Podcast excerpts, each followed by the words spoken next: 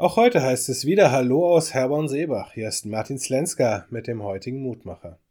Gestern, da durfte ich den wunderbar mutmachenden Gedanken weitergeben, dass Gott seinem Versprechen immer treu sein wird.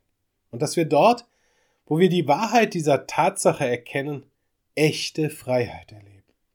Der heutige Lehrtext aus dem Jakobusbrief nimmt diesen Gedanken nun auf und sagt, wer sich vertieft in das vollkommene Gesetz der Freiheit, und dabei beharrt und ist nicht ein vergesslicher Hörer, sondern ein Täter, der wird selig sein in seinem Tun.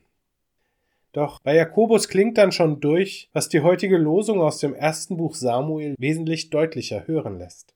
Dort hören wir aus der Abschiedsrede Samuels die deutliche Drohung Werdet ihr der Stimme des Herrn nicht gehorchen, so wird die Hand des Herrn gegen euch sein wie gegen eure Väter.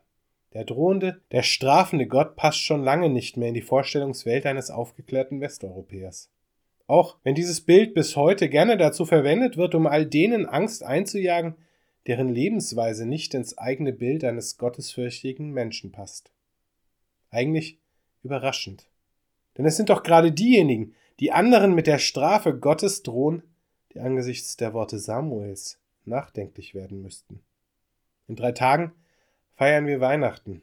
Also dieses Ereignis, mit dem Gott eigentlich unmissverständlich klargemacht hat, dass ihm die menschliche Interpretation von dem, was angeblich richtig und falsch ist, ziemlich egal ist.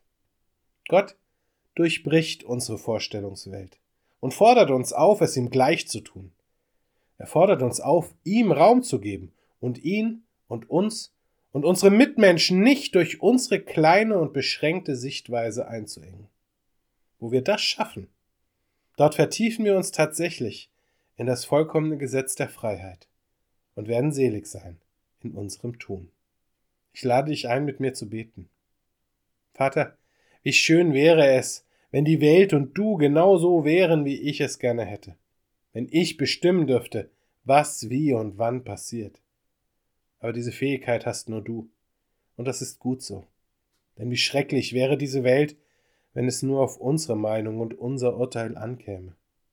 Ich bitte dich, Vater, um deinen Geist, der uns befreit, von unseren Ansprüchen, von unseren überzogenen Erwartungen, von unserem Egoismus. Komm in unsere dunkle Welt und erleuchte sie. Amen. Bis zum nächsten Mal. Bleib behütet.